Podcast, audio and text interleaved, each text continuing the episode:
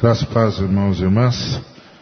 Boa noite. Vamos abrir as nossas Bíblias em Atos dos Apóstolos, capítulo 2.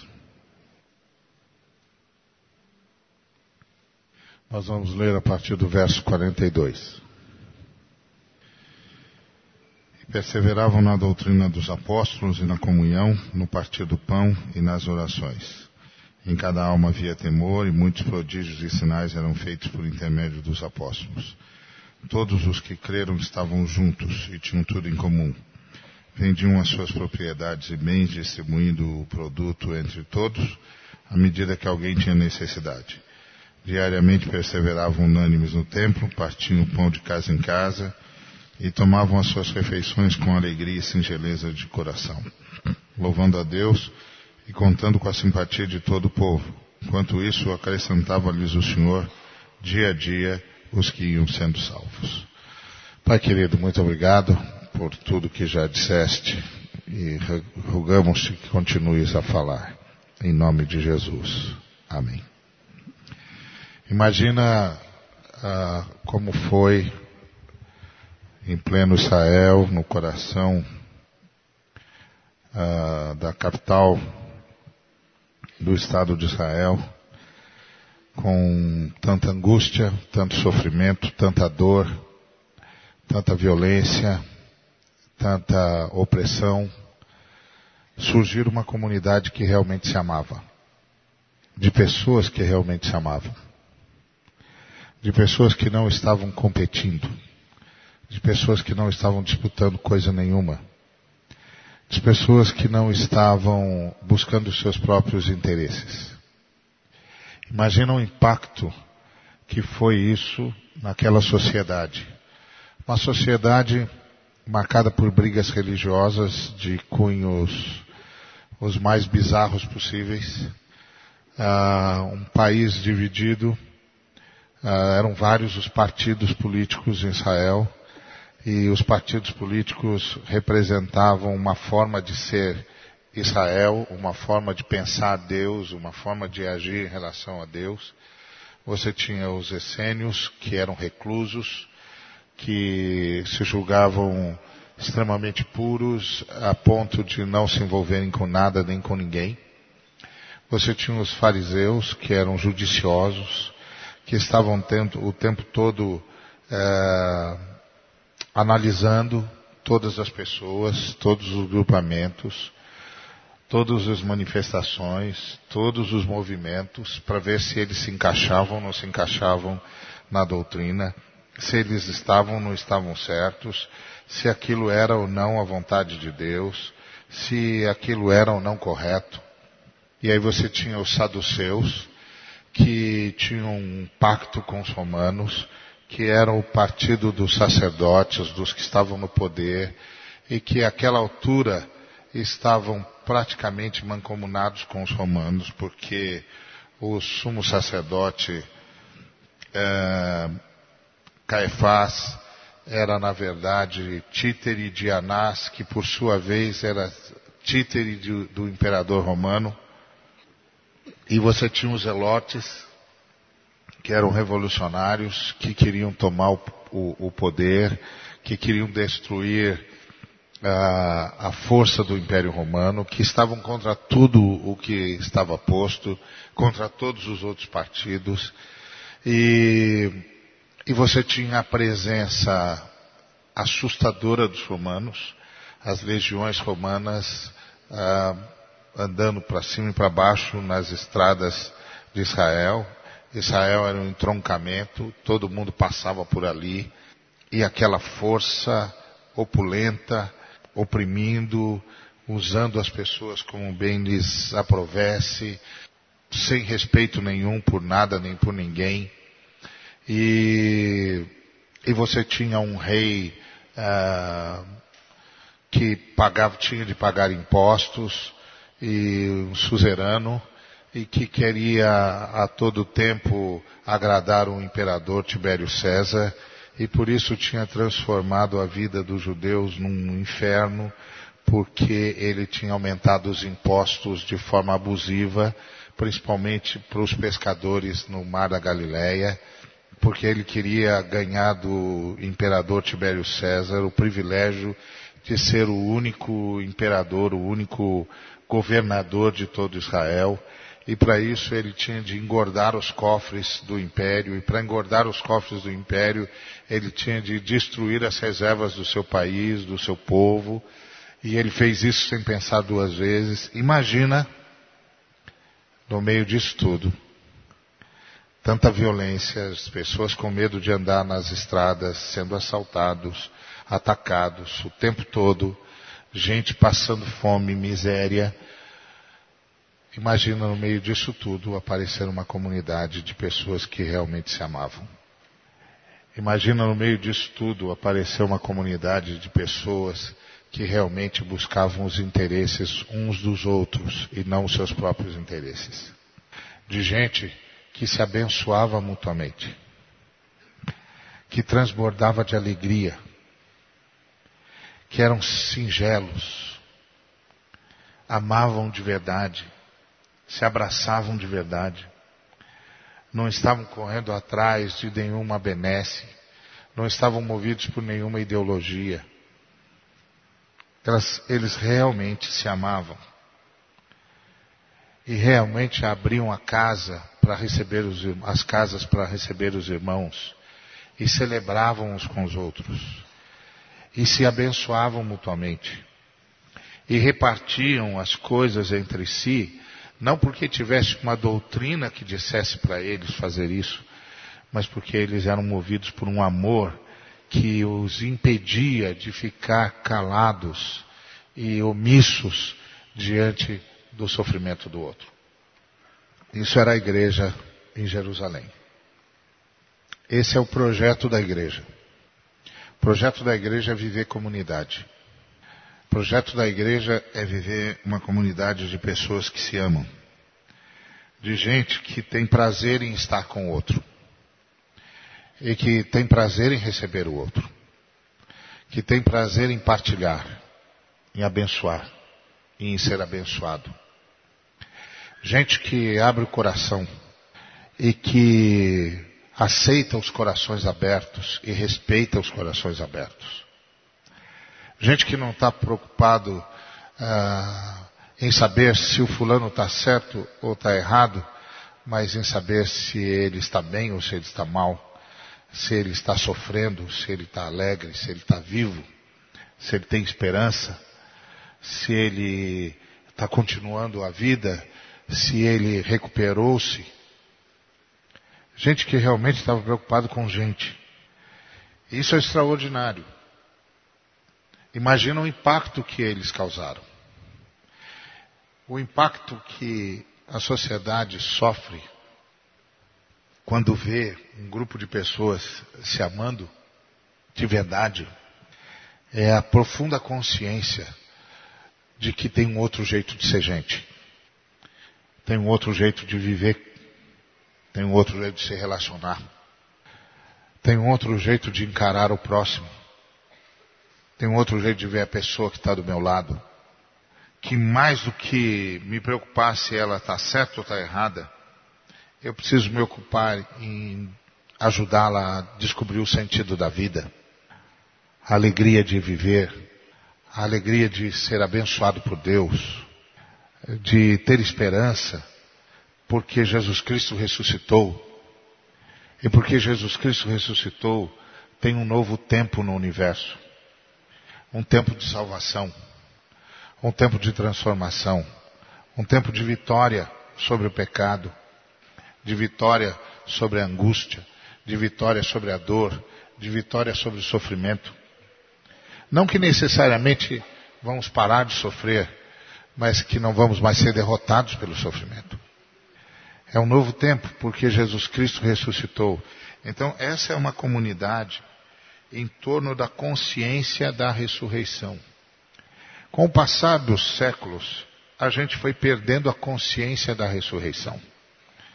A ressurreição passou a ser mais um fato histórico. Uma verdade inexorável, questionável, mas história. História. E isso não move mais, não mexe mais. Então, se há uma oração que podemos fazer, é para recuperarmos o impacto da ressurreição. A consciência da ressurreição. A dimensão nova que a ressurreição traz a todos nós. A certeza de que, graças à ressurreição de Jesus Cristo, há um novo tempo.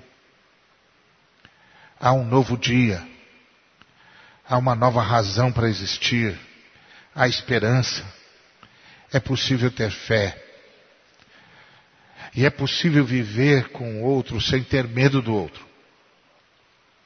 Sem ter angústia, porque o outro também precisa do que eu preciso.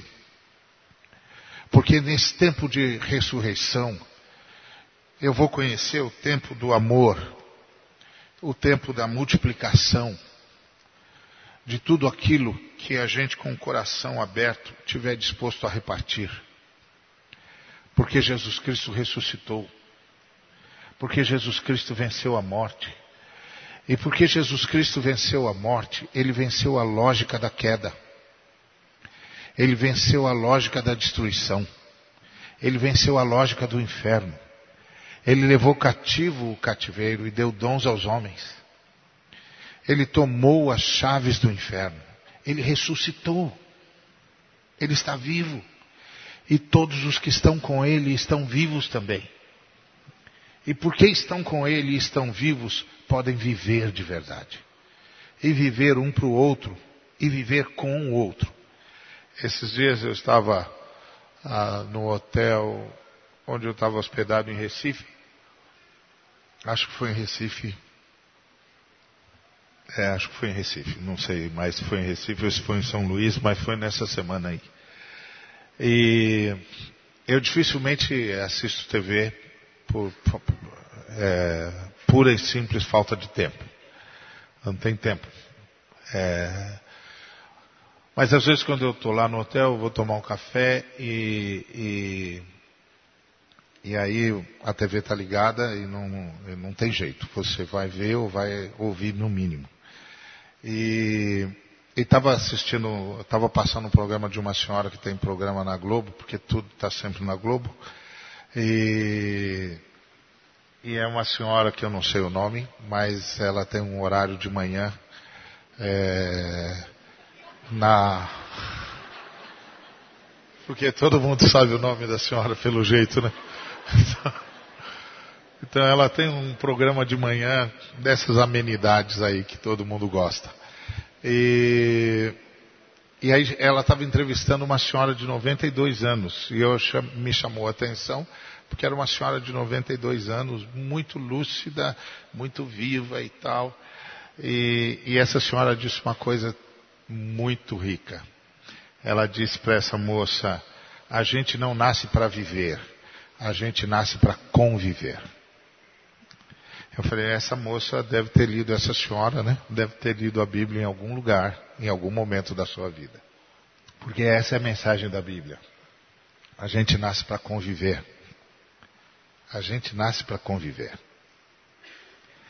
E esse, essa sociedade que nós chamamos de a igreja primitiva, era uma sociedade que tinha finalmente descoberto o significado de conviver. Ah, se a gente descobrisse isso dentro de casa, com os filhos, com a esposa, com o esposo, se a gente descobrisse que o, o nosso chamado é um chamado a conviver, e que convivência significa prestar atenção no outro. Os discípulos prestavam atenção uns nos outros. Eles estavam juntos. Eles estavam juntos. Essa frase por si só é de, um, de uma profundidade extraordinária. Quando nós nos reunimos, nós estamos no mesmo lugar, mas será que estamos juntos? Será que realmente prestamos atenção no outro? Às vezes, quando a gente volta para casa, a gente está no mesmo lugar. Mas será que nós estamos juntos? Nosso coração é um só? A gente é cúmplice, a gente se conhece, a gente busca o bem um do outro. Será que nós estamos juntos? Eles é, perseveravam no ensino dos apóstolos. E o ensino dos apóstolos devia ser extraordinário, porque o ensino dos apóstolos gerava comunhão.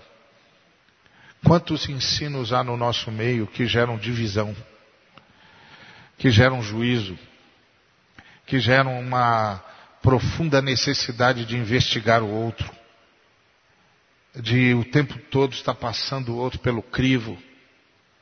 E isso é um, é um despertamento para nós. Qual é a doutrina da gente? Qual é o ensino da gente? No que é que nós cremos? Nós cremos no Deus que ressuscitou por nós e que por isso pode nos ensinar a amar. Que demonstrou para nós o que o amor significa e que por isso pode nos levar a amar.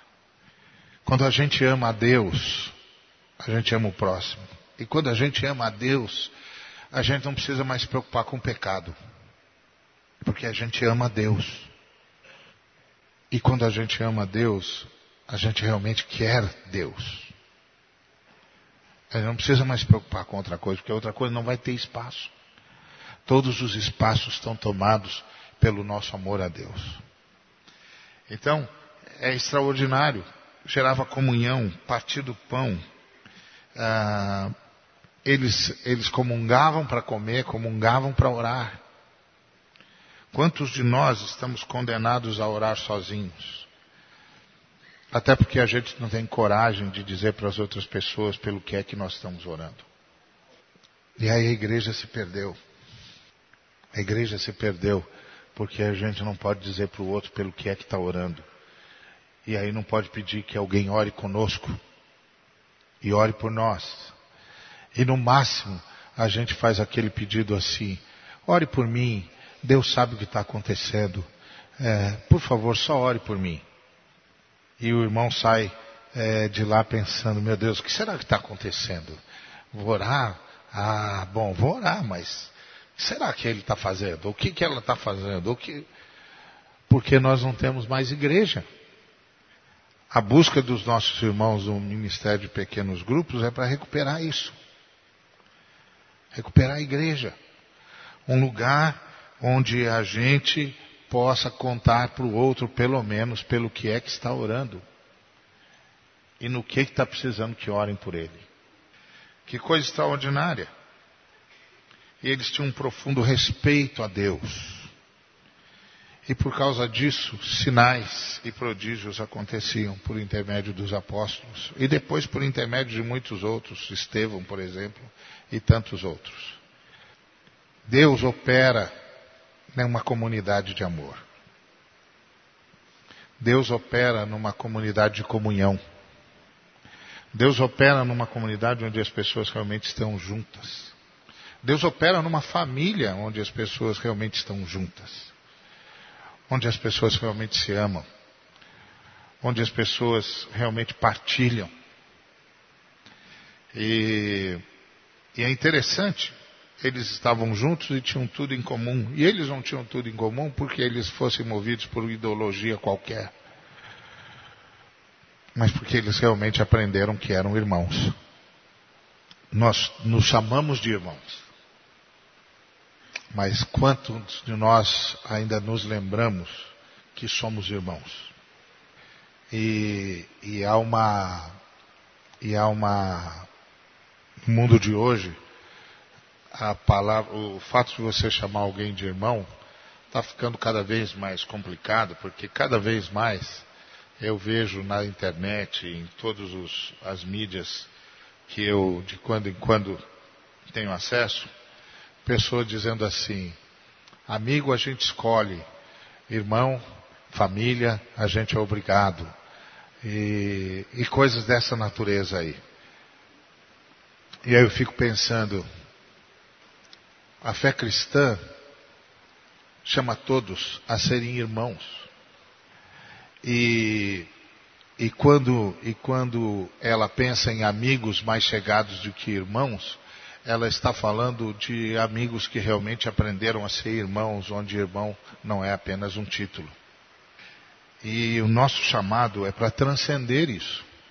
É para entender que nós somos chamados a aprender o que significa ser irmãos. E por isso eles tinham tudo em comum. Porque era uma família só. Era uma família só. E é interessante perceber que eles tinham a necessidade do outro como ponto de partida para a sua ação.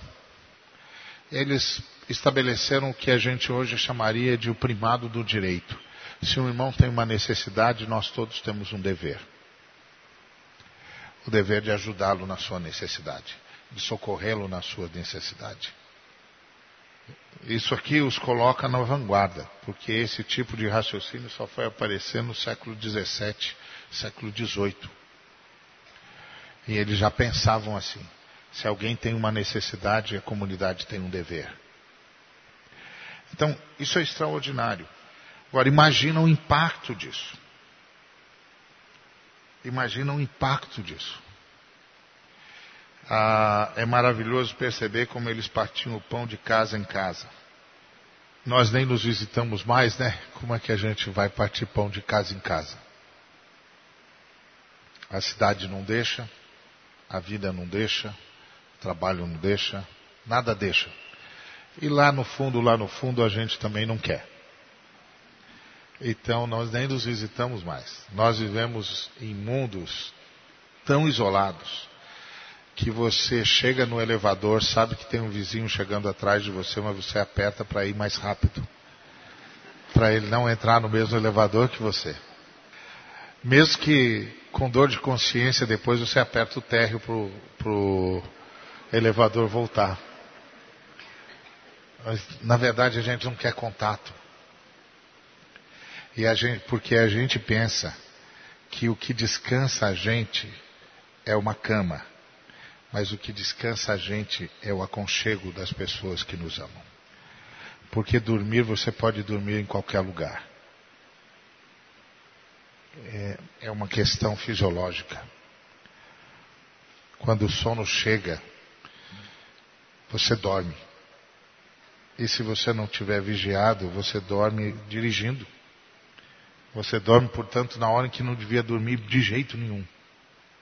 O que descansa a gente não é uma boa cama, é o aconchego das pessoas que nos amam. E que nós amamos. A igreja em Jerusalém sabia disso. Que você descansa quando está com amigos, quando está jogando conversa fora, mas jogando conversa fora com quem você ama. E por, com quem você, por quem, com quem é, você sabe que ama você também. Então nós estamos sendo cada dia mais nessa nossa sociedade levados a nos isolar, a nos individualizar. E tem gente que monta o seu apartamento, é um verdadeiro bunker. Tudo está lá dentro. Não precisa sair de lá para quase nada. Se tiver de fazer compra, faz por internet. Os caras trazem em casa, não precisa nem se dar um trabalho de carregar nada. E a gente fica trancado. E aí a gente pensa que perdeu só a igreja, a gente se perdeu. Por isso que a igreja é a maior invenção de todos os tempos. Essa comunidade de amor. Imagina o impacto que eles causaram. Não tanto pelo que eles falaram, nem tanto pelo que eles fizeram. Embora falaram muito e bem, e fizeram muito e bem, mas principalmente pela forma como eles viveram. Eles acordaram a humanidade. Acordaram a humanidade para a possibilidade de ser gente de um jeito diferente. Hoje, nós precisamos recuperar isso, porque tem lugares que todo mundo está lá para prestar serviço ao Senhor, mas que não dá para conviver lá. Está todo mundo prestando serviço ao Senhor, mas todo mundo tenso. Todo mundo disputando. Gente que, como eu que trafega de igreja em igreja pregando e de, conhecendo ONGs cristãs, etc, etc, fica estarrecido. Estarrecido. Em alguns lugares que todo mundo está falando de Cristo e todo mundo está trabalhando para Cristo, mas Cristo não foi lá naquele dia, pelo menos no dia em que eu os visitei. Ele não estava lá. Porque tinha tanta tensão no ar, tanta gente disputando, tanta gente brigando, que essa ideia de perseverar unânime, partir o pão de casa em casa, tomar as refeições com alegria, não nada mais fala, nada fala mais do andar com Deus do que recuperar a alegria. Recuperar a alegria. Partiam o pão, tomavam as suas refeições com alegria e singeleza de coração, louvando a Deus e contando com a simpatia do todo o povo. Também não era para menos. E a coisa importante, que é impressionante aqui, é que a igreja é um lugar onde o sofrimento é diminuído. Depois da queda, viver é sofrer de alguma maneira. O Espírito Santo criou uma comunidade capaz de diminuir o sofrimento. E diminuir o sofrimento pela comunhão. Diminuir, diminuir o sofrimento pelo amor mútuo, pela cooperação, pela mutualidade. Os discípulos não tinham tudo em comum porque estavam movidos por uma ideologia qualquer. Eles tinham tudo em comum porque eles queriam diminuir o sofrimento do outro. Esse é o espírito da igreja. Se eu não posso erradicar o sofrimento, eu posso diminuir o sofrimento de alguém. Eu posso diminuir o sofrimento do meu irmão, da minha irmã. Eu posso fazer alguma coisa. Eu posso, no mínimo, chamá-lo para comer em casa. Com alegria. Ouvi-lo. Orar por ele. No mínimo. Eu posso, no mínimo, ir visitar alguém. Ou pedir que as pessoas venham em casa me ajudar. Essa alegria dá esse tipo de liberdade. Quando nós pensamos em construir uma igreja, é bom a gente se lembrar que a gente já tem um modelo. Uma igreja baseada na comunhão, no amor, na mutualidade, de casas abertas, de gente se encontrando, de gente saindo junto, de gente buscando o outro, de gente fazendo tudo para diminuir o sofrimento do outro, de gente buscando o bem do próximo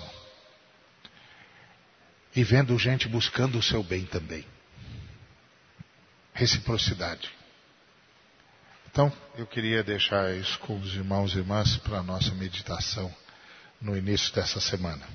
Que Deus nos dê a graça de ver isso recuperado a começar da nossa família, a começar da nossa casa. Amém?